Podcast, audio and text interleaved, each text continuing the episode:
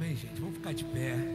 Eu queria, nesse momento, que nós tivéssemos um momento de louvor e adoração, continuando aquilo que Deus tem feito nesse lugar, nessa noite. Que o Espírito Santo venha te levar. E eu queria que nesse momento você cantasse com o teu coração essa canção. Quando a gente olha no espelho, a gente deve ver Jesus.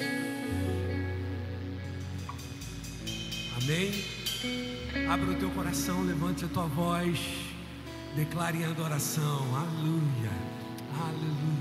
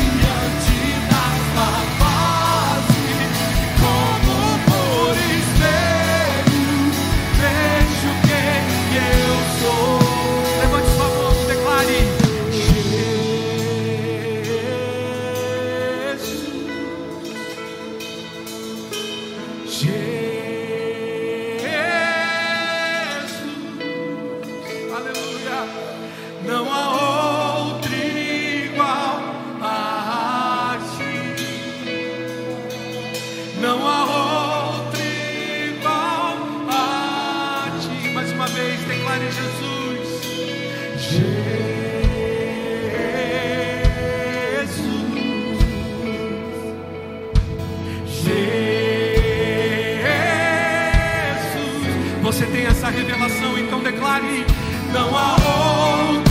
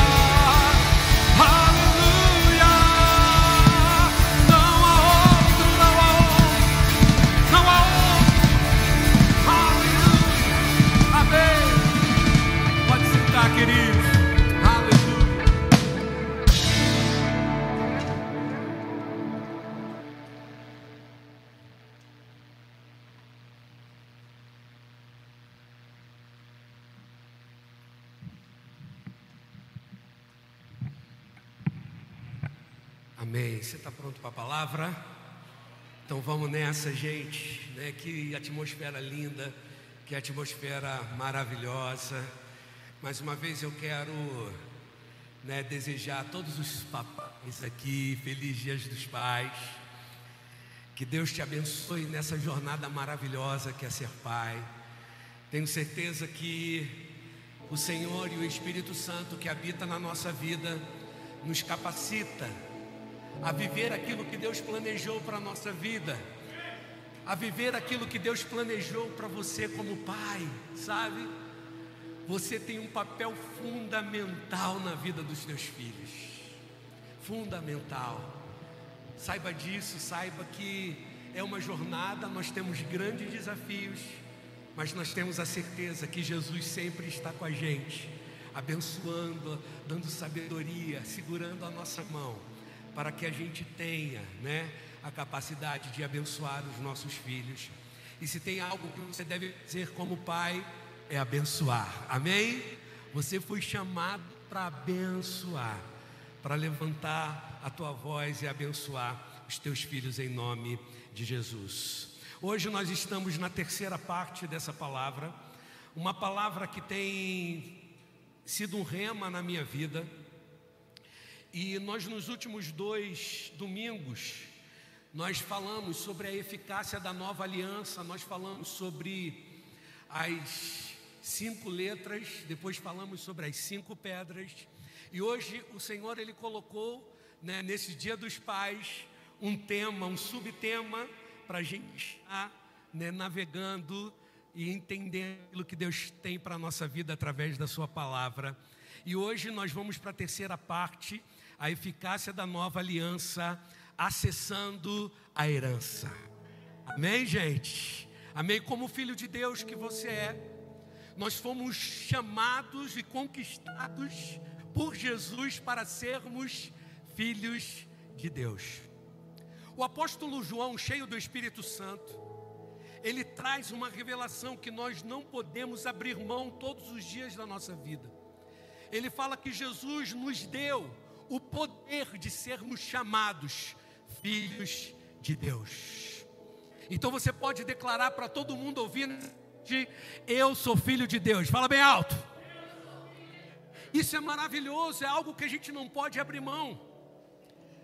E a gente tem falado domingo após domingo nesse lugar que os teus resultados eles estão diretamente são diretamente proporcional à palavra que você ouve a palavra que você ouve vai produzir na tua vida os efeitos que ela determina, que, que foi falado.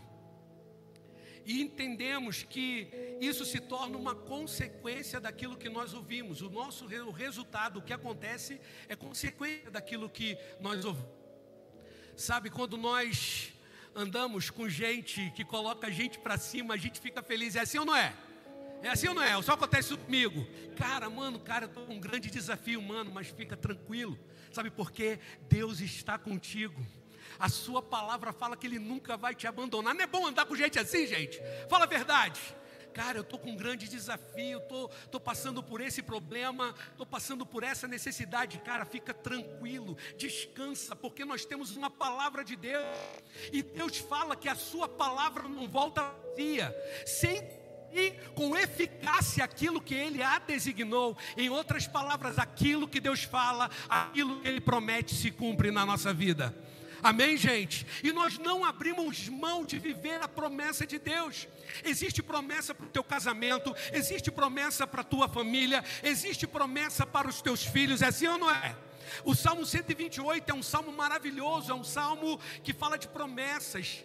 Bem-aventurado é o homem que teme ao Senhor do trabalho da tua mão comerás, feliz serás e tudo te irá bem. Olha só que promessa, uma promessa maravilhosa. Quando a gente coloca os olhos, os óculos da nova aliança e olhamos para esse texto, a gente pode substituir o homem que teme ao Senhor por aquele que é filho de Deus. Amém, gente? Então, aquele que, que é filho de Deus, do trabalho da tua mão comerás. Sabe o que significa? Não vai faltar trabalho para você.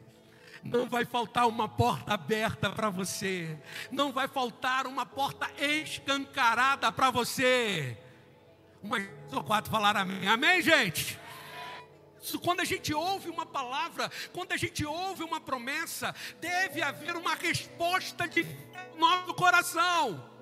Deve ter uma atitude de fé no nosso coração de, de vibrar, de ficar feliz com essa palavra e falar o que, gente? Amém. Quando a gente fala amém, nós estamos falando aquilo que foi pronunciado, seja estabelecido na minha vida. Isso é que significa a palavra amém. Quando você ouve algo que é maravilhoso para a tua vida, que vai, que é determinante para a tua vida de vitória, automaticamente você tem que falar amém. Eu creio. Pode usar qualquer coisa, é isso aí. Que bom, é, esse, é isso mesmo, pastor. Mas é essa é a resposta que tem que ter no teu coração. É isso aí ou não é isso aí? Essa é a resposta que a gente tem que ter. É isso aí. Vamos nessa. Esse é o caminho e não importa, o importante é que esteja no teu coração, que o teu coração seja uma uma terra-fé essa palavra, para essa promessa. E que você entenda isso e tenha uma resposta de fé, uma atitude de fé falando: eu creio no Deus está falando para mim. Então olha só, do trabalho da tua mão comerás Oh, amém. E ele fala do trabalho da tua mão comerás, aquele que é filho de Deus, feliz serás. Existe uma promessa de felicidade para você, amém, gente? Olha só que coisa interessante. Quando a gente vê as histórias da Disney, das princesas, é ou não é? Aquelas histórias românticas, como é que geralmente terminam essas histórias? E foram felizes para sempre. Mas parece assim, depois de um perrengue, né? Depois de, enfrentar várias situações e no final parece foram felizes para sempre. A proposta de felicidade para a gente não está no final da nossa história. Jesus, Ele quer que você seja feliz em toda a sua vida, em todos os capítulos, em todos os parágrafos. Ele quer escrever uma vida de felicidade para você. É tão interessante que quando Jesus no monte, das, no monte, no monte, aquele que é conhecido como Sermão do Monte, a primeira palavra que ele falou foi bem-aventurado, que significa feliz em toda a sua jornada, feliz em toda a sua caminhada, feliz por toda a sua vida. Jesus ele começou com felicidade. Então a gente vê aqui na palavra, ó, oh, Deus projetou para minha vida que eu seja feliz. Deus é o maior interessado na tua felicidade. E felicidade acontece na nossa vida quando nós temos primeiro a certeza da presença dele em todos os momentos. Nós não começamos a andar de acordo com aquilo que nós vemos, andamos por aquilo que nós cremos, amém, gente? Felicidade não está condicionada a, a, a fatores externos, não, felicidade é porque eu sou totalmente completo nele, ele supre todas as minhas necessidades, meu coração é pleno nele, amém, gente? E eu me amarro tá com ele, aí quando eu tenho isso, ah, gente, aí tudo ao meu redor começa a ser transformado. Deus ele projetou para você, homem, felicidade. E ele fala: Feliz serás, e tudo te irá bem. E ele fala agora: a tua mulher no interior da tua casa será como a videira frutífera. A videira aponta para a alegria. Em outras palavras, a tua mulher, pense numa mulher feliz e alegre que quando você chegar em casa vai te abençoar, vai estar com um sorriso, querendo te abraçar, não via a hora de estar com você, você não via a hora de estar com ela. E ele continua falando: a mulher é alegre, a mulher é feliz. E agora ele coloca também os filhos debaixo dessa promessa: os teus filhos serão como o fruto da oliveira, como o rebento da oliveira, como o fruto da oliveira. O fruto da oliveira para o povo de Israel era muito importante. A, a, a, azeitona, era, ela servia para alimento, ela servia para iluminação e ela servia para unção também. Amém, gente? Então os nossos filhos serão abençoados, serão prósperos, ser, vão brilhar onde quer que estejam, porque sobre eles existe uma unção, uma capacitação de Deus sobre a vida deles. Amém, gente? Então nós vemos que Deus ele é o maior interessado na nossa felicidade, na promessa por completo. Então quando nós ouvimos uma palavra que nos leva a entender quem somos em Cristo, isso faz com que você tenha sucesso em todas as suas áreas. Amém, gente? Aquilo que o pastor Jardim falou também está no meu coração. Gente, né, quantas pessoas nesse exato momento, em vez de Deus está a teu favor, Deus vai na tua frente, Deus vai guerrear a tua luta, Deus vai, enquanto você está dormindo, Deus está trabalhando ao teu favor. Quantas pessoas nesse exato momento estão sendo acusadas, detonadas, expostas, por causa de uma palavra que, de vez de abençoar, foca naquilo que é do homem e é muito fácil a gente perceber uma palavra que é da lei e outra palavra que é da graça. A palavra da lei, ela é direcionada totalmente a que o homem faz, mole. A palavra da graça é direcionada totalmente para aquilo que Jesus fez por você. Você pode aplaudir ao Senhor e vibrar por isso.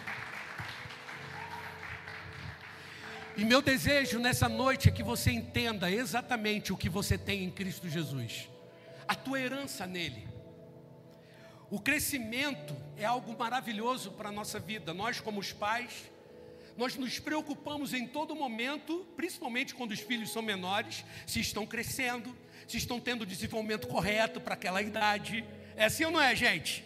Né? Se está correndo, se, se de repente parou o crescimento, você começa a, a desconfiar de alguma coisa, você já leva para o médico, médico, está acontecendo alguma coisa, achando que meu filho não está crescendo como deveria e tal, e ele começa a fazer aquele diagnóstico. Então nós nos preocupamos quando nós, quando os nossos filhos, né, em relação ao crescimento dos nossos filhos, da mesma, da mesma forma, o nosso Pai Celestial, Ele quer que a gente cresça cada vez mais, amém, gente? Cresça, entenda, se torne cada vez mais maduro espiritualmente, esse é o desejo do coração de Deus. E uma das coisas que faz com que a pessoa não se desenvolva corretamente é alimento, é ou não é, gente? Alimento é importante. Nós temos médicos aqui na, na, na igreja, e se você for perguntar para ele o que, que é importante para ter um crescimento saudável, para que a criança cresça e, seja, e se desenvolva, tanto intelectualmente como fisicamente, ele vai falar: ela tem que se alimentar bem. E eu sou da época do biotônico Fontoura, meu irmão. Sabe, vocês, a galera mais nova não vai nem saber o que é isso, cara. O remédio ruim. Mas naquela época era o que? Biotônico era bom para abrir o apetite, é ou não é? Como se precisasse, né, gente? Como se precisasse abrir o apetite. Abrir o apetite para poder comer e se desenvolver e aquela coisa toda. E eu lembro que quando a Julinha, ela, toda vez que a gente, eu e a Débora levávamos a Julinha no, no pediatra, ele perguntava como é que estava a alimentação, se ela estava comendo bem, quanto tempo ela tinha amamentado porque a alimentação é importante para o nosso crescimento. Da mesma forma, eu quero que você entenda nessa noite, saia resolvido na tua mente e no teu coração, como é importante você se alimentar da palavra, que é o nosso verdadeiro alimento espiritual.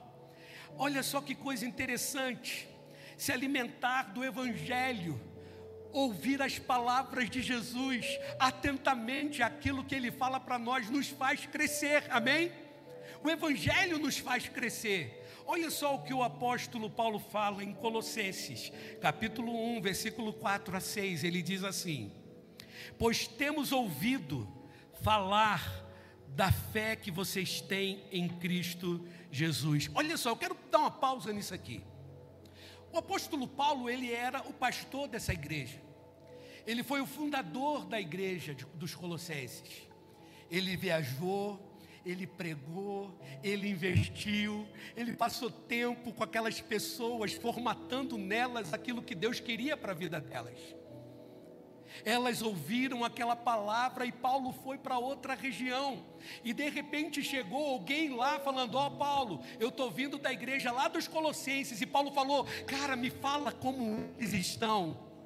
E sabe o que, que essa pessoa falou, falou para eles? Olha só, a fé deles está maravilhosa. E Paulo escreve aqui para eles: Eu tenho ouvido falar da fé de vocês em Cristo Jesus. Amém, gente? Como é maravilhoso quando chega uma pessoa e, e dá testemunho da nossa fé, porque a nossa fé fala, a sua fé fala. Por isso que nós entendemos que nós não andamos por aquilo que vemos, andamos por aquilo que cremos. É interessante que todo dia eu lembro de um versículo. O Espírito Santo me lembra, é? e, e, é importante se você tem né, a palavra, você pega né, e medita naquela palavra. Não adianta você querer ler a Bíblia toda né, de uma vez só, você não vai se apropriar de nada. O alimento ele deve ser, como é que deve ser né, ingerido? Saboreando, mastigando, ruminando. E, e eu, eu, às vezes eu estou assim, e Deus traz, Deus traz uma, um versículo, uma palavra, e aquilo começa a virar um rema na minha vida, de acordo com o que eu estou passando naquele dia. Isso acontece com você também? Deve acontecer, porque olha só que coisa maravilhosa, a gente está com tantos desafios, tantas coisas, tantas pressões que acontecem na nossa vida. Aí você lembra do Salmo 23: O Senhor é meu pastor e de nada sentirei falta. Deitar-me faz em verdes pastos, guia-me mansamente às águas de descanso, você refrigera a minha. E tu fala, cara, como é bom me relacionar contigo, Jesus, porque você sempre me guia para uma área, uma atmosfera de descanso, independente dos vales e que nós possamos, possamos passar ao nosso redor nós temos a certeza que Ele está com a gente, é assim ou não é? Ainda que eu ande pelo vale da sombra da morte, ainda que passe por situações que eu não possa controlar, ainda que eu venha pressionado e, e, e, e passe por momentos que as pessoas vão olhar para mim e vão falar: não tem mais jeito, mas tu estás comigo, a tua vara e o teu cajado me consolam sabe? Você começa a se apropriar desse alimento e fortalece o teu coração, fortalece a tua mente, fortalece a tua alma. E olha só que coisa tremenda, ele começa, ele continua falando, pois temos ouvido falar da fé que vocês têm em Cristo Jesus e do amor por todos os santos. Olha só, olha só ali, a pessoa que veio estava dando testemunho daquela igreja sobre dois aspectos. Eles têm fé em Jesus e amam todos os irmãos. Gente, como é bom estar numa igreja onde existe amor, é ou não é? Onde você está num ambiente de amor, de paz, de compreensão, de alegria, de fortalecimento, de consolação. E esse é o ambiente que nós estamos construindo na nossa igreja. Amém, gente? Onde nós vemos o amor de Deus no nosso coração, e esse amor, ele transborda para quem está ao nosso redor. E ele fala: por causa da esperança que lhes está reservada nos céus, a respeito da qual vocês ouviram por meio da palavra da verdade, o evangelho que chegou até vocês por todo mundo, este evangelho vai frutificando e crescendo, como também ocorre entre vocês, desde o dia em que ouviram e entenderam a graça de Deus em toda sua verdade. Diga comigo, ouvir. Diga comigo, entender. Veja que o, o, o apóstolo Paulo ele traz algo maravilhoso. Ele fala, cara, a fé de vocês tem, tem aumentado, o amor de vocês por, pela igreja tem aumentado cada vez mais, vocês começaram uma, uma, algo maravilhoso, e isso aconteceu desde o dia que vocês conheceram a palavra da verdade, o evangelho que vai crescendo em todo lugar, que também está sobre a vida de vocês, e ele fala, desde o dia, desde o dia em que vocês ouviram e entenderam. Como é importante ouvir, como é importante entender o que Deus tem para a nossa vida. Então nós entendemos através desse texto que o Evangelho, ele se torna eficaz na nossa vida quando nós começamos a ouvir e a entender a graça. Amém, gente? A disposição de ter fé a disposição de ter amor começa quando você ouve e entende o evangelho da graça. Na verdade, não existe outro evangelho, só existe o evangelho da graça de Deus o evangelho do favor de Deus sobre a tua vida, o evangelho onde Deus não condiciona a bênção dele para você naquilo que ele faz, mas naquilo que Jesus fez por você. Amém, gente? A palavra é muito fácil eu provar para você na palavra isso. Porque a Bíblia, o apóstolo Paulo fala que nós somos abençoados não pela nossa obediência, mas pela obediência de Cristo Jesus. E ele foi obediente até a morte e morte de cruz. Amém, gente? E olha só que coisa interessante. O evangelho o qual era aquilo que Jesus falava? O que que Jesus pregava? Eu posso te afirmar Jesus falava da graça, Jesus pregava a graça. Olha lá, Lucas capítulo 4, versículo 17 e 22. Preste atenção muito nesse texto. Foi-lhe entregue o livro do profeta Isaías. Abriu e encontrou o lugar onde está escrito. Jesus, para trazer o contexto para você, Jesus ele estava aos 30 anos e esse texto aqui foi logo depois que ele foi batizado por João. E depois o Espírito Santo levou para o deserto para ser tentado pelo diabo no início do seu ministério. E logo depois de envergonhar o diabo, ele voltou para a cidade dele e ele entrou na sinagoga, como é costume. E quando o homem, ele fazia 30 anos, ele estava habilitado e poderia agora ler, né, a palavra na sinagoga e deram para ele o livro de Isaías, para Jesus. E ele leu assim: O Espírito do Senhor está sobre mim, porque ele me ungiu para pregar boas novas aos pobres, ele me enviou para proclamar liberdade aos presos e recuperação de vista da vista aos cegos, para libertar os oprimidos e proclamar o ano da graça do Senhor. Amém? Tem até músicas com esse texto. Músicas lindas. Mas esse texto ele não para daí. Olha só. Então ele fechou o livro, devolveu ao assistente e assentou-se. Na sinagoga, todos tinham os olhos fitos nele. E ele começou a dizer-lhe: Hoje se cumpriu a escritura que vocês acabaram de ouvir. É interessante que, que Jesus fechou o livro no meio do versículo. Por isso que a comunidade israelita que estava se reunindo naquele lugar achou estranho. Pô, você leu e parou o versículo pela metade, porque nós entendemos que aquele momento não era o momento de falar do outro versículo, Jesus falou, né? Olha só, Jesus falou assim: ele pegou o livro ele parou no meio falando, e, e umas versões fala ano aceitável do Senhor e a proclamar o ano aceitável do Senhor, o ano da graça do Senhor, porque o versículo continua falando e trazer o que? O dia do juízo, o dia da vingança do nosso Deus. Essa é a continuação do texto de Isaías. Jesus ele parou no meio. Sabe por quê? Porque Jesus não veio para trazer julgamento. Jesus, nessa dispensação, nessa primeira vinda dele, ele veio para estabelecer o tempo da graça, o tempo do ano aceitável do Senhor. Por isso que ele fechou, e olha só a, a continuação desse texto.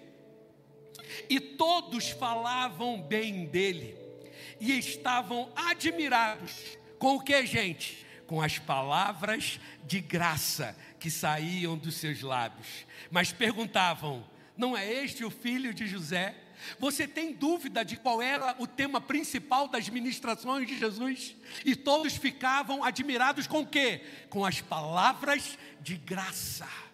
Sabe o que é graça? Favor imerecido. É quando nós entendemos que Deus está nosso, ao nosso favor. Ele não é contra você, ele está ao teu favor. O Espírito do Senhor Jesus falou: está sobre mim, me capacitando, me ungindo, me capacitando para pregar o Evangelho, para libertar gemas da religiosidade, para acabar com os grilhões do inimigo sobre a vida das pessoas, para trazer cura para você e estabelecer de uma forma definitiva a graça sobre a tua vida em nome de Jesus. É então interessante que nós devemos entender que nós estamos nessa época, na época da graça. Marcos capítulo 16, versículo 17 diz assim: E estes sinais seguirão aos que crerem em meu nome expulsarão demônios, falarão, falarão novas línguas, pegarão nas serpentes e se beberem alguma coisa mortífera, não lhes fará dano algum. E porão as mãos sobre os enfermos e os curarão. Ora, o Senhor Jesus, depois de ter falado isso, foi recebido aos céus e assentou-se à direita de Deus. E ele tendo partido, prega, e eles tendo partido, pregaram por todas as partes cooperando com eles o Senhor e confirmando a palavra com sinais que se seguiram, e todos aqui digam. Veja uma coisa: quando Jesus foi ao céu, ele deu autoridade para a igreja sobre os mesmos aspectos que estavam sobre a vida dele.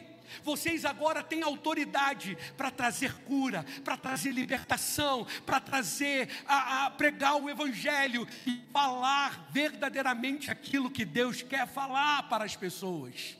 Essa é a capacitação que Deus fez para a gente, que trouxe para a gente. E tudo isso em nome de Jesus esse nome lindo que está acima de todo nome, um nome maravilhoso que está estabelecido sobre todos os nomes, o qual todo joelho se dobrará e toda língua confessará: Jesus Cristo é o Senhor. Você pode aplaudir esse nome maravilhoso?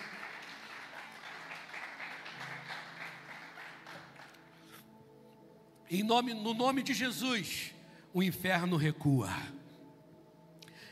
No nome de Jesus, em nome de Jesus, a ação do inimigo não tem efeito. Em nome de Jesus, a cura é liberada sobre a tua vida nesse exato momento. Basta você crer, basta você entender. Você acabou de ouvir, é ou não é? Ouviu e entende o que Deus tem para a tua vida. Temos que viver isso, gente. Temos que viver o que Deus ele tem para a nossa vida. Existe uma promessa dele para nós. Nós vamos ser transformadores de situações e de ambientes. Aonde você chegar, você vai estar, a glória e a autoridade do Senhor estão sobre a tua vida. Amém? Aonde você chegar, creia nisso, viva isso. E, e, e nesse tempo da graça, Basta você receber. Basta você receber. Olha só o que diz João capítulo 1, versículo 16. E todos nós recebemos da sua plenitude Graça sobre graça. É, eu acho tão interessante porque o Evangelho não deixa ninguém de fora. Há uma integralidade, ele não coloca aqui só para aqueles que são campeões da fé, só para aqueles que oram de madrugada, só para aqueles que jejuam várias vezes e ficam muito tempo sem comer, para aqueles que são mais santos. Não, a palavra fala, e todos receberam da sua plenitude, graça sobre graça, favor sobre favor, bênção sobre bênção. Eu estou vivendo essa época, gente sabe? É bênção sobre bênção, graça sobre graça. A gente está desfrutando algo e de repente acontece algo bom, algo melhor, e Deus, eu nem acabei de desfrutar totalmente isso e já estou recebendo algo novo, e é assim a nossa vida com Cristo, amém, gente? Essa é a, a experiência que você tem que querer tá com, ter com Deus. Deus, eu quero cada vez mais receber da tua plenitude. Plenitude significa tudo, todas as áreas, tudo que era dele, basta receber. Basta receber. E você vai viver o que Deus tem para você. Tudo, porque tudo que é de Jesus é meu. Você pode falar isso? Tudo que é de Jesus é meu. Por isso que ele fala, cara, nós recebemos tudo que é dele, de sua plenitude. O que ele tem para dar, o que é a plenitude dele sobre a nossa vida? Graça sobre graça, favor sobre favor, bênção sobre bênção. Jesus ele venceu na cruz para que você receba tudo que ele tem para você. Ele enfrentou a morte, ele pagou o preço, por isso você não precisa mais pagar o preço, porque ele pagou o preço por você. O preço já foi pago. O preço já foi pago. Tudo que Jesus conquistou na cruz é nossa herança. Gente, eu fiz, eu li esses três textos para que você entenda, foi introdução, introdução para que você entenda como é importante você ouvir e entender para receber o que Deus tem para a tua vida, para você viver a vida abundante que Ele projetou para você, para você viver todas as promessas para você, que Ele crê, que Ele fez, na verdade, para que você venha crer nele. É viver o que Ele projetou. E é interessante que ele conquistou, e tem uma música que fala isso, tudo que Jesus conquistou na cruz é direito nosso, é nossa herança. Herança não se conquista, herança se recebe. Isso é graça. Isso é graça. Quantas pessoas ainda remam, porque é isso que é ministrado, o Evangelho do Mais, sempre coloca uma condição para você ser abençoado. Deus quer te abençoar, Deus quer te curar, Deus quer abrir uma porta para você, mas você tem que pagar o preço.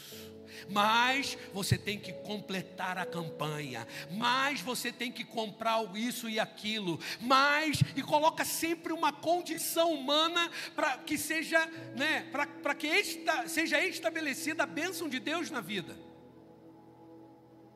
Enquanto que a palavra fala que Jesus ele já pagou o preço, Jesus ele já cumpriu tudo por nós, ele nos deu o, o, direito de ser chamados filhos de Deus e como filhos nós já temos, já estamos capacitados e habilitados para usufruir de toda a herança que Jesus tem para nós. É isso. Herança se recebe na verdade, herança se descobre que tem. É assim ou não é? Se descobre que tem. Cristo, Ele fez o que Jesus Cristo fez na cruz. Foi muito mais do que somente perdoar os nossos pecados. Isso é maravilhoso, é determinante, é o principal. É ou não é? Todos os nossos pecados foram perdoados. E a palavra fala: não existe mais condenação para aqueles que estão em Cristo Jesus. Então, meu irmão, minha irmã, tira o peso da tua vida em nome de Jesus. O teu passado já não serve de referência para aquilo que Deus quer fazer no teu futuro. Só quem está preocupado com o teu passado é o diabo, por isso ele lança as suas setas, sabe? Para lembrar, e a gente tem que ter o escudo da fé, o capacete da salvação e ficar firmados na palavra, sabendo que não existe mais acusação e nem condenação para aqueles que estão em Cristo Jesus. Essa é a verdade absoluta da palavra para você. Abra mão de viver e tomar posse dessa palavra, de uma vez por todas. Quando o inimigo quiser levantar, levar uma, é, lançar sobre você uma seta de acusação, você fala: Eu sou justiça de Deus em Cristo Jesus. Lá na cruz do Calvário, a obra dele foi perfeita, foi consumada. Lá ele pagou todos os meus pecados. Não existe mais escrito de dívida sobre a minha vida. Pela fé, eu declaro: Eu sou abençoado, eu sou santo, lavado, remido, transformado, edificado para edificar. É isso que eu sou em Cristo Jesus, essa é minha identidade em Cristo, eu sou mais que vencedor. E é isso que a gente tem que crer, é isso que a gente tem que falar. Não podemos abrir mão de viver aquilo que Deus quer que a gente viva. E durante tanto tempo eu ouvi, gente. Eu estava falando para a galera dos casais, para o curso de casais. Tem sido uma bênção, tem sido maravilhoso. E eu falei para eles assim, gente, eu só tenho duas invejas na minha vida. Que é isso, pastor, não se escandalize. Não, não é nem inveja branca, não, não é inveja, inveja é inveja. A primeira, gente, de quem come não engorda. Cara magrinho, e come, come, come, pai, e nada, e não engorda. Aí eu vou comer uma coxinha. Cara, que coisa! Que coisa, cara. Segunda, é quem conheceu o Evangelho da Graça antes de mim. Durante tanto tempo eu ouvi uma palavra misturada, colocando uma condição sobre a minha vida e tanta, tantas coisas eu poderia né, ter avançado, mas eu recuava porque a lei, a acusação, a condenação, ela traz, faz com que a nossa vida paralise. Eu vou te explicar como isso acontece. Querendo uma benção, você está querendo uma cura, você está querendo um milagre de Deus. E ensinam para você que isso vai acontecer quando você fizer propósitos. É assim ou não é? Faz um com Deus, faz propósito com Deus. Aí o cara faz propósito de não tomar mais Coca-Cola. É ou não é? Não vou tomar mais Coca-Cola porque é o propósito que eu fiz com Deus. Porque se eu não tomar Coca-Cola, é que a cura vai acontecer. Se eu não tomar Coca-Cola, a bênção, o milagre vai acontecer. Gente, calma, gente, fica tranquilo. Né? E, e, aí, se eu fizer, ou então, ah, se eu pagar o preço, se eu participar disso e tal, aí isso, a bênção vai acontecer na minha vida. Olha só, isso é tão perigoso porque nós estamos colocando a nossa ação em primeiro plano e falando para Deus: Deus, o que importa é o que eu faço, e o que libera a bênção sobre mim é o que eu faço, o que importa é o que eu faço. É se eu cumprir a campanha, se eu fizer não sei o quê, se eu ler a Bíblia todo dia, aí começam a colocar regras e mais regras, propósitos humanos para alcançar algo de Deus, enquanto que a palavra fala que o banquete já está posto, basta você acessar pela fé, porque Jesus já pagou o preço por você. Jesus ele pagou o preço.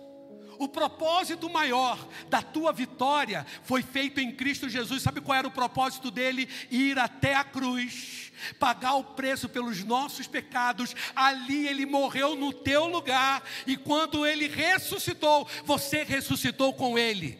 Ele ressuscitou para reinar, ele ressuscitou para abençoar, e você também está em Cristo Jesus, pleno, capacitado, habilitado para reinar em vida. Amém, gente? E eu, muito tempo, eu aprendi isso durante a minha caminhada cristã. E eu vou te mostrar como isso traz um conformismo e paralisa a vida. Eu, eu, eu, eu tinha tantas coisas que eu gostaria na minha vida. E eu falava: caramba, agora eu vou ser promovido, agora eu vou ser promovido. Vou jejuar, vou fazer, vou ler a Bíblia, tudo isso é muito bom, amém, gente?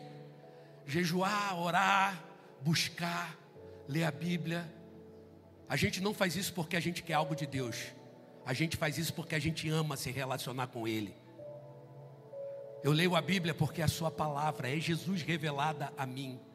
Eu oro porque eu me amarro em conversar com Ele, em me relacionar com Ele todo dia. Deus, olha, tu, Pai, eu estou com, com, esse, com essa dificuldade, com esse desafio, mas eu tenho certeza que você vai me dar capacidade para passar por, todos, por tudo isso. E a gente vai tendo a revelação da palavra e se apropriando da palavra. E é importante a gente entender isso.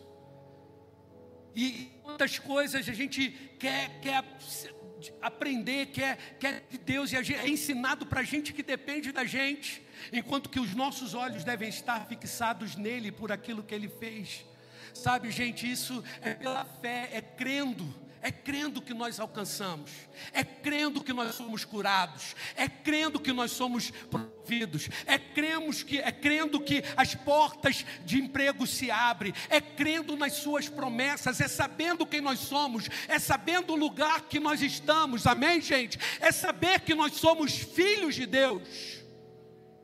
Deus, Ele não precisa, Ele não te abençoa condicionado por aquilo que você faz, senão não seria graça, simples assim. Ele te daria por mérito. A palavra fala que o salário para aquele que trabalha não é bênção, é dívida. O pagamento é dívida, mas a palavra fala que Deus, mas aquele que não trabalha e que recebe salário, aí já é favor, é ou não é? Saiba de uma coisa: você é aquele que não trabalha, que não tem capacidade humana de se justificar diante de Deus pelas suas obras. E mesmo assim Ele te abençoa, mesmo assim Ele te cura, não por aquilo que você faz, mas por aquilo que você é. E o que, você é? Filho de Deus. Às vezes eu vou comprar uma roupa para mim, eu e Débora, a gente vai comprar uma roupa para gente e a gente volta com três roupas para Júlia. A gente faz alguma coisa, a gente pensa nela. Né? Hoje, até hoje, a gente tem uma dificuldade de, de tirar férias, só eu e ela. Porque a gente fica assim, ah, ela gostaria tanto de estar aqui, ela gostaria tanto de ver isso, ela gostaria de tanto de ver aquilo. Nós não fazemos isso porque ela faz coisas boas para a gente. A gente faz porque ela é nossa filha. E a palavra fala que se os nossos filhos pedirem pão, nós que somos humanos e falhos, nós não daríamos pedra. Quanto mais o vosso Pai Celestial não dará para vocês gratuitamente, graciosamente, todas as coisas. Sabe quem disse isso? Jesus. E é, essa é o relacionamento que a gente tem que entender que nós temos com Deus. Ele é o nosso Pai. Ele é o nosso Pai você já está habilitado e capacitado para usufruir de tudo aquilo que Jesus conquistou, e isso é a sua herança. Por isso que é importante ouvir e entender. Olha só o que o apóstolo fala em Gálatas capítulo 4, versículo 1.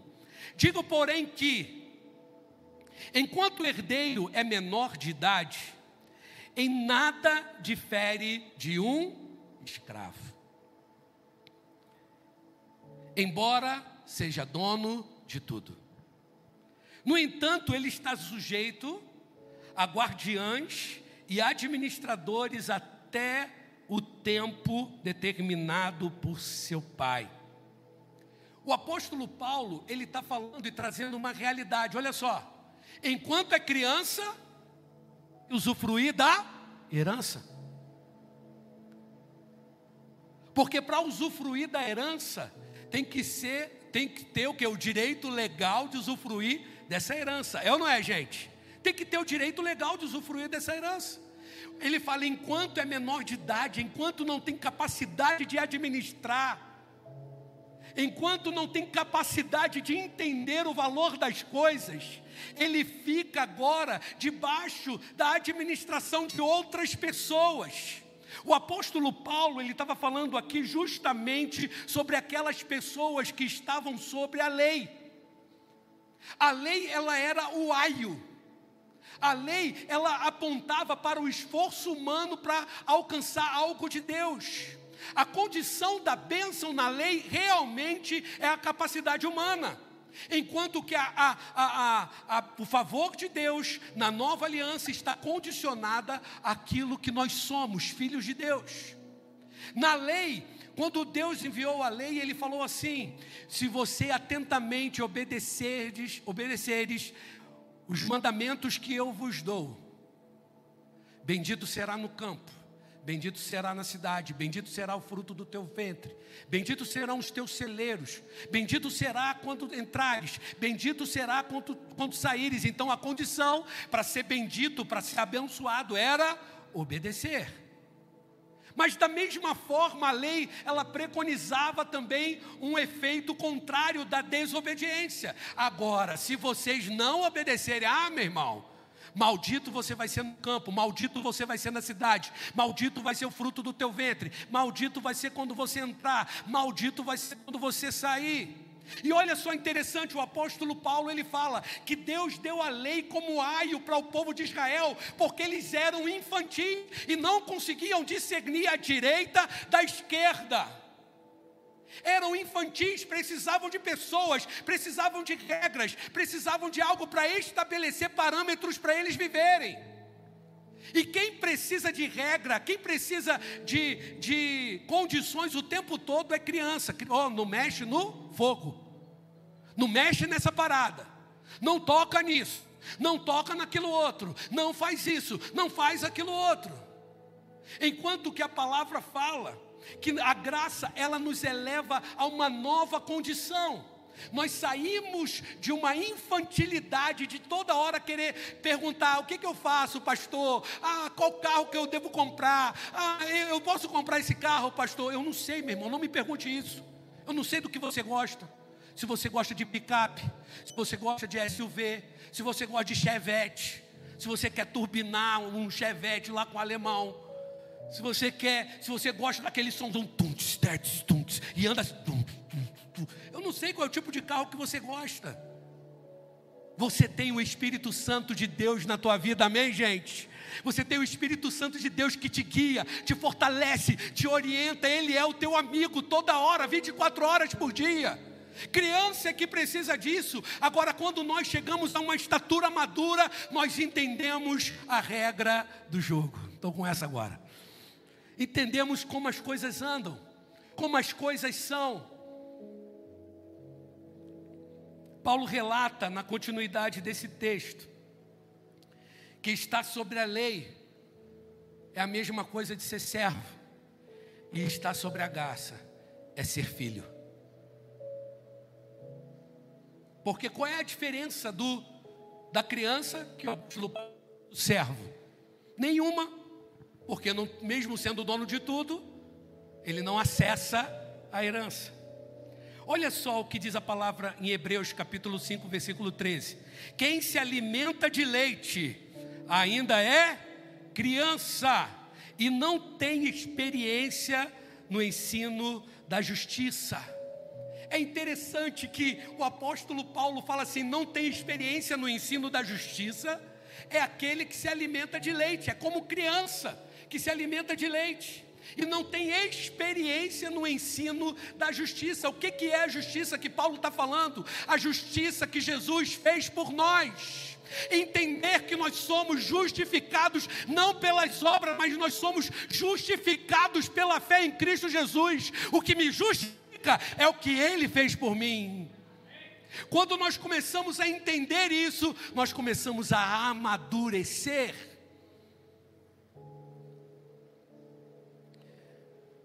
Na cruz, Jesus foi condenado, pagou o preço, cumpriu a pena em nosso lugar.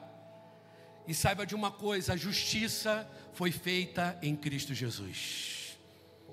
Lá ele cumpriu a pena em nosso lugar. Diz aí, de forma simples, de lógica: Se Jesus cumpriu tudo, se Jesus pagou o preço pelos teus pecados, o que que ficou para você?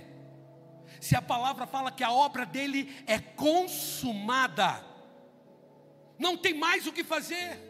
Não tem mais sacrifício de fazer pelos pecados, é o que diz a palavra em Hebreus. Não tem mais sacrifício para fazer em prol dos pecados, porque Jesus pagou definitivamente o preço pelos nossos pecados. E hoje nós somos totalmente, completamente perdoados em Cristo Jesus. Essa é uma algo de convicção. Gente, eu amo, eu amo a nova igreja brasileira, que é uma igreja de convicção. Ó, oh, falei bem de você, hein? O apóstolo Paulo não deu testemunho da igreja? Estou dando testemunho de você agora. É uma igreja de pegada. É uma igreja de convicção. Olha só, Paulo era um cara convicto demais. Ele tinha tanta convicção, mas tanta convicção, uma pegada tão monstruosa, que ele falava assim: Ó, oh, cara, só vou falar algo para vocês. Tudo que é assim, que todo mundo ficaria desesperado Situações onde todo mundo aqui, né, arrancaria os cabelos, eu teria menos para arrancar, eu sei disso. E ele fala assim, ó, nem a morte, nem a vida, nem anjos, nem potestades, nem coisas do presente, nem que venha no futuro, nem poderes, nem alturas, nem profundidade. A nudez, se eu não tiver roupa, se eu não tiver comida, isso não importa. Gente, olha que convicção. Sabe por quê? Nada, absolutamente nada, pode me separar do amor de Deus que está em Jesus, nosso Senhor. Você está entendendo? Uma igreja com convicção, uma igreja com pegada, uma igreja que sabe a sua posição. Eu sou filho amado do Senhor, Ele me ama profundamente, eu mergulho no amor dEle, eu estou em Cristo. Eu estou nele e por estar nele eu sou abençoado, lavado, remido, transformado, mais que vencedor. Isso é quem eu sou. Não venha falar nada ao contrário disso, porque se Deus fala na Sua palavra que eu sou isso, então eu sou isso. Eu sou aquilo que a, diz, a Bíblia diz que eu sou. Eu posso aquilo que a Bíblia diz que eu posso. E eu tenho aquilo que a Bíblia diz que eu tenho. Vai, com convicção aí agora. Fala um amém aí, com convicção. É isso. Jesus foi preso, não foi? Sabe para quê? Para que hoje você seja livre. Se ele foi preso, hoje nós somos totalmente livres. Diz a palavra que ele se tornou pobre para que a gente seja enriquecidos em tudo. Que coisa maravilhosa. Ele levou as nossas doenças para que hoje a gente, pela fé, possa declarar para todo mundo ouvir: nós somos completamente curados. Ele sofreu para que a gente possa reinar. E é isso que aconteceu. Lucas, capítulo 7. Olha só que coisa interessante. Lucas capítulo 7, versículo 29 a 32 diz assim: E todo o povo, até os publicanos, ouvindo as, as palavras de Jesus, reconheceram que o caminho de Deus era justo. Olha só, gente, quem era a galera que viu, ouviu a palavra de Jesus?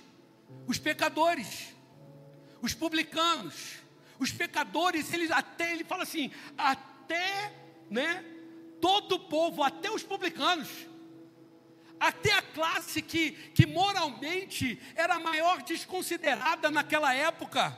Ser publicano, ser amigo do Império Romano, era uma galera que a galera, o pessoal não queria nem ver. E Jesus ele começou a falar do Evangelho, começou a falar da graça, e diz: olha só, falando a respeito de João também, ele falou assim: todo pano, ou todo povo, até os publicanos, ouvindo a palavra de Jesus, reconheceram que o caminho de Deus era justo, sendo batizados por João. Mas os fariseus e os mestres da lei, os peritos da lei, rejeitaram o propósito de Deus para eles, não sendo batizados por João. Aí Jesus ele fala algo Olha só, preste atenção nesse texto. Eu nunca preguei sobre esse texto aqui, é a primeira vez.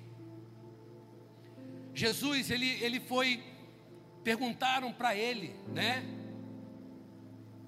Muitas coisas, e Jesus chegou para falar a respeito de quem foi João Batista.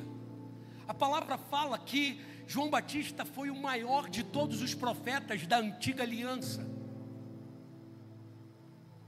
Nenhum foi maior do que João. Mas Jesus também falou: mas o menor no reino de Deus, o menor na época da graça, é muito maior do que João, porque João ainda estava debaixo da lei, enquanto que qualquer pessoa depois da cruz está debaixo da graça. E olha só, Jesus falando para os a respeito dos fariseus, a respeito dos mestres da lei, ele falou assim: A que posso, pois, comparar os homens dessa geração? Prosseguiu Jesus. Com que se parece?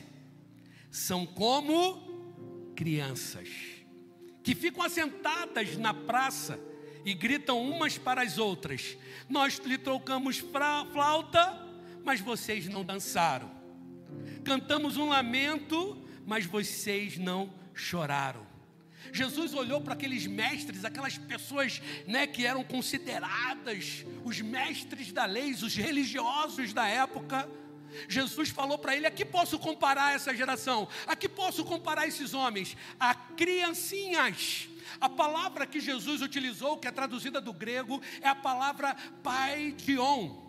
Paidion, que significa crianças, criancinhas até sete anos criancinhas mimadas, que fazem birra uma com as outras. Isso que Jesus está falando. As crianças que ficam na praça brincando, porque naquela época as crianças brincavam na praça e elas faziam as brincadeiras delas e elas gostariam que todos participassem das suas brincadeiras. E ele e elas falavam: Nós estamos tocando flauta, vocês não estão dançando. Nós estamos contando uma, uma, uma canção aqui muito emocional e vocês não estão chorando. Fazendo birra. Você tem que fazer o que eu quero. Não é assim que criança é? É assim que Jesus está comparando quem gosta de viver na religiosidade da lei. Criancinhas, mimadas, que querem que os outros façam exatamente o que ela quer que faça. Antigamente a religiosidade era tão dura, tão dura, tão dura, que ficavam pessoas na porta da igreja. Eu sei que vocês não passaram por isso. Para muitos, nem acredito que isso poderia acontecer. Olha que coisa interessante. Ficava uma pessoa na porta da igreja, e eu vim dessa denominação, hein, gente? Essa denominação, ficava uma pessoa na porta da igreja medindo as saias das irmãs, se ela estava acima do joelho ou debaixo do joelho. Se tivesse acima do joelho, não entrava na igreja, estava indecente, sem santidade. Se raspou a perna, pá, não entra. Se estivesse com sandália aberta, não entrava, porque só podia entrar com aquela sandália fechada, igual os colégios. Sabe o que, que Jesus olha para aquilo? Como falava para essas pessoas, são crianças. Tem que fazer o que eu quero, só pode fazer isso, não pode, senão não pode, senão não pode. E começa a colocar condições e regras, a infantilidade. O reino de Deus não foi feito para crianças apenas, amém, gente? Foi feito para pessoas maduras, filhos maduros. E nós vemos a, a, a palavra pai de on, que é crianças mimadas pequenas.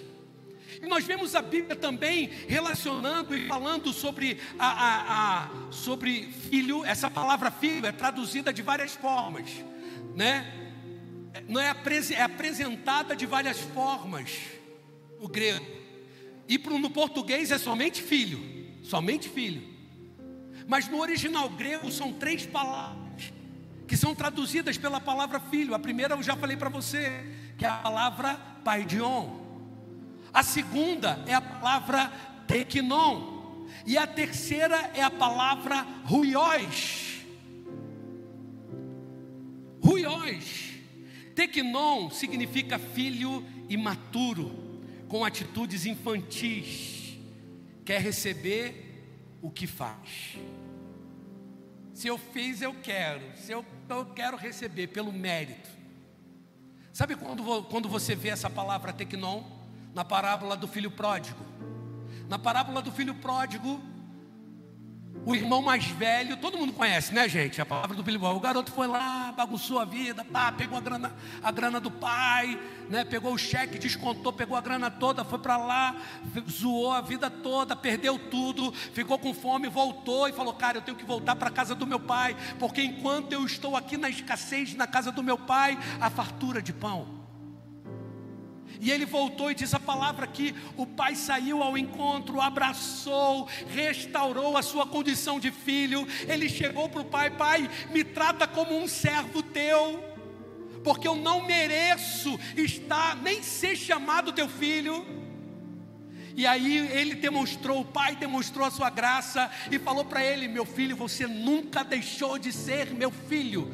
Colocou sandália nos seus pés, porque naquela época somente os escravos andavam descalços, os filhos andavam calçados.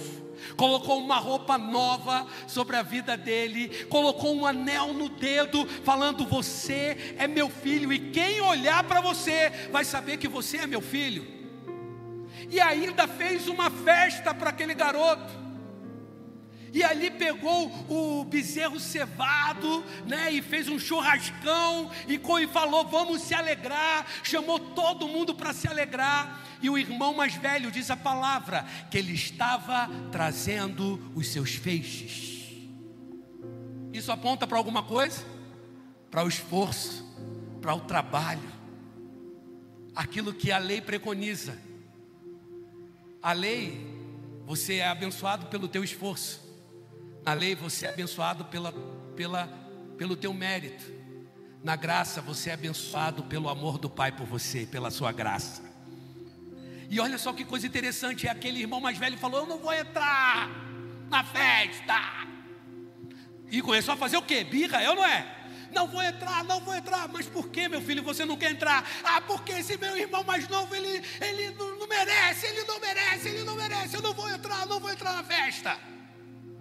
Aí o pai olha para o irmão mais velho e fala assim: ó, Tequinon,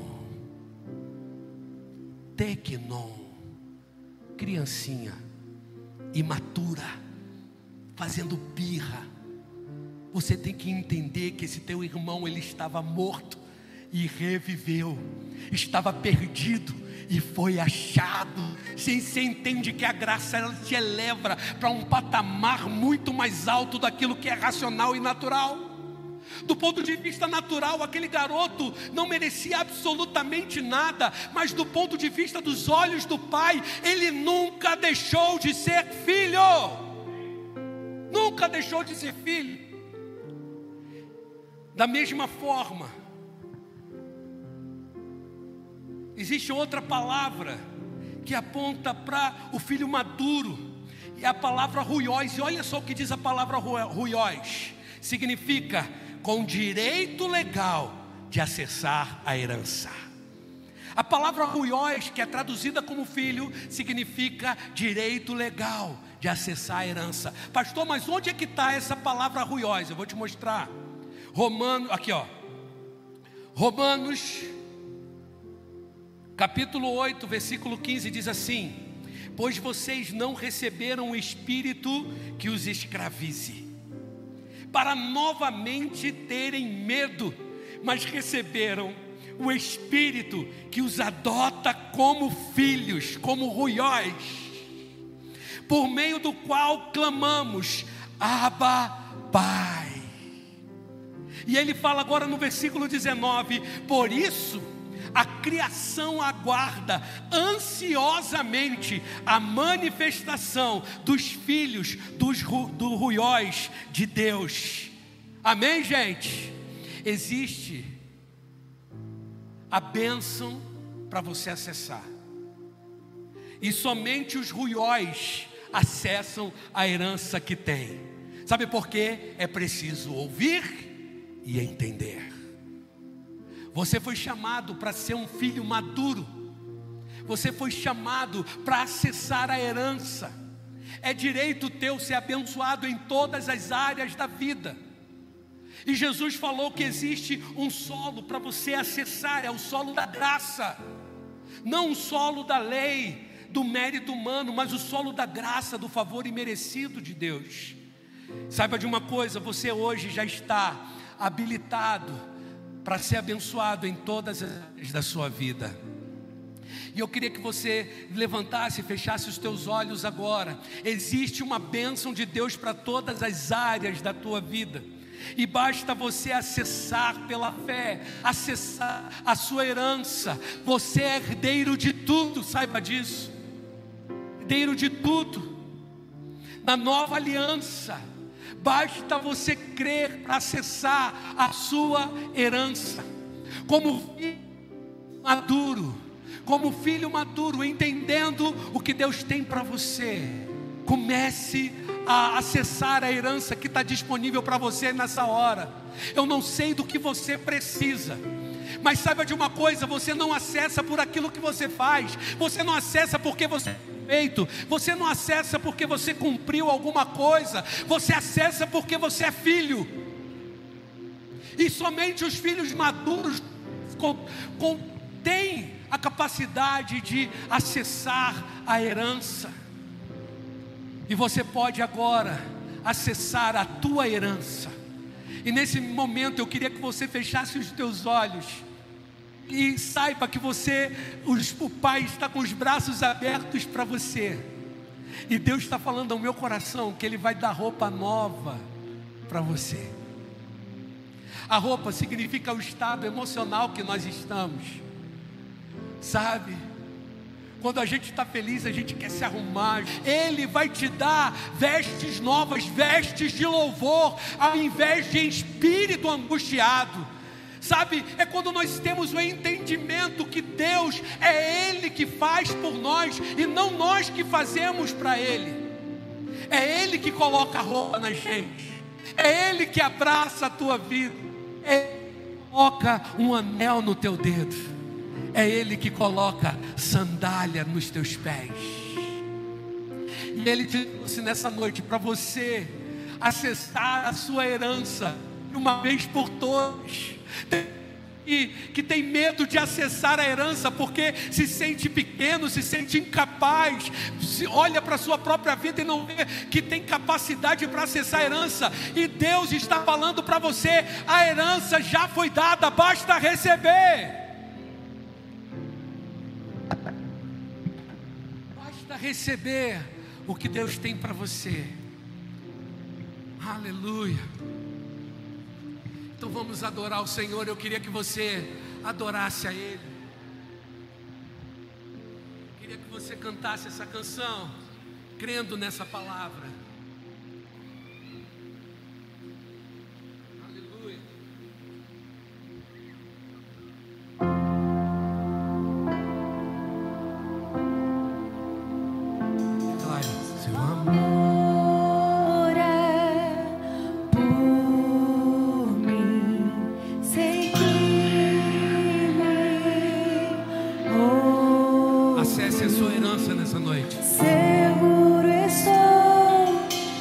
anjos acampam ao meu redor. Está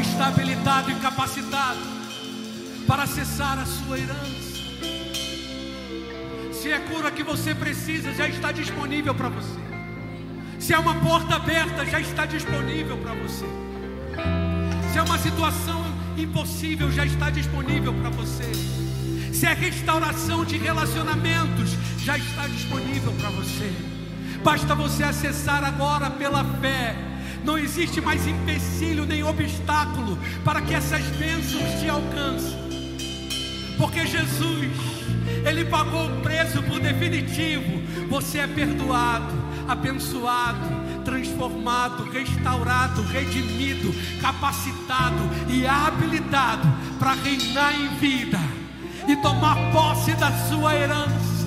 Você é herdeiro de tudo. Você é herdeiro de tudo.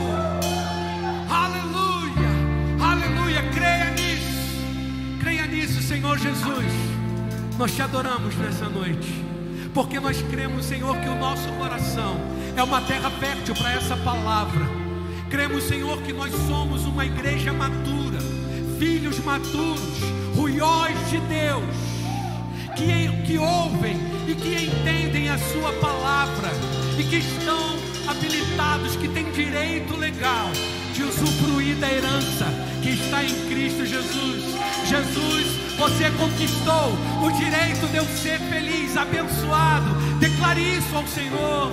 Jesus, você conseguiu, conquistou o direito de eu ser feliz em todas as áreas da minha vida. Creia nisso, em nome de Jesus. Em nome de Jesus, que essa semana seja frutífera, abençoada que você possa reinar em todas as situações. Saiba de uma coisa: Deus está a teu favor. Enquanto você dorme, Ele trabalha ao teu favor, preparando o teu caminho. E eu profetizo que essa semana será incrível para você. Você vai ver os milagres, você vai provar a boa, perfeita e agradável vontade de Deus. Que você possa usufruir de tudo que Ele prometeu para você em nome de Jesus, em nome de Jesus. Vamos aplaudir ao Senhor. Gente, até quinta-feira, até semana que vem. Que Deus te abençoe. Uou!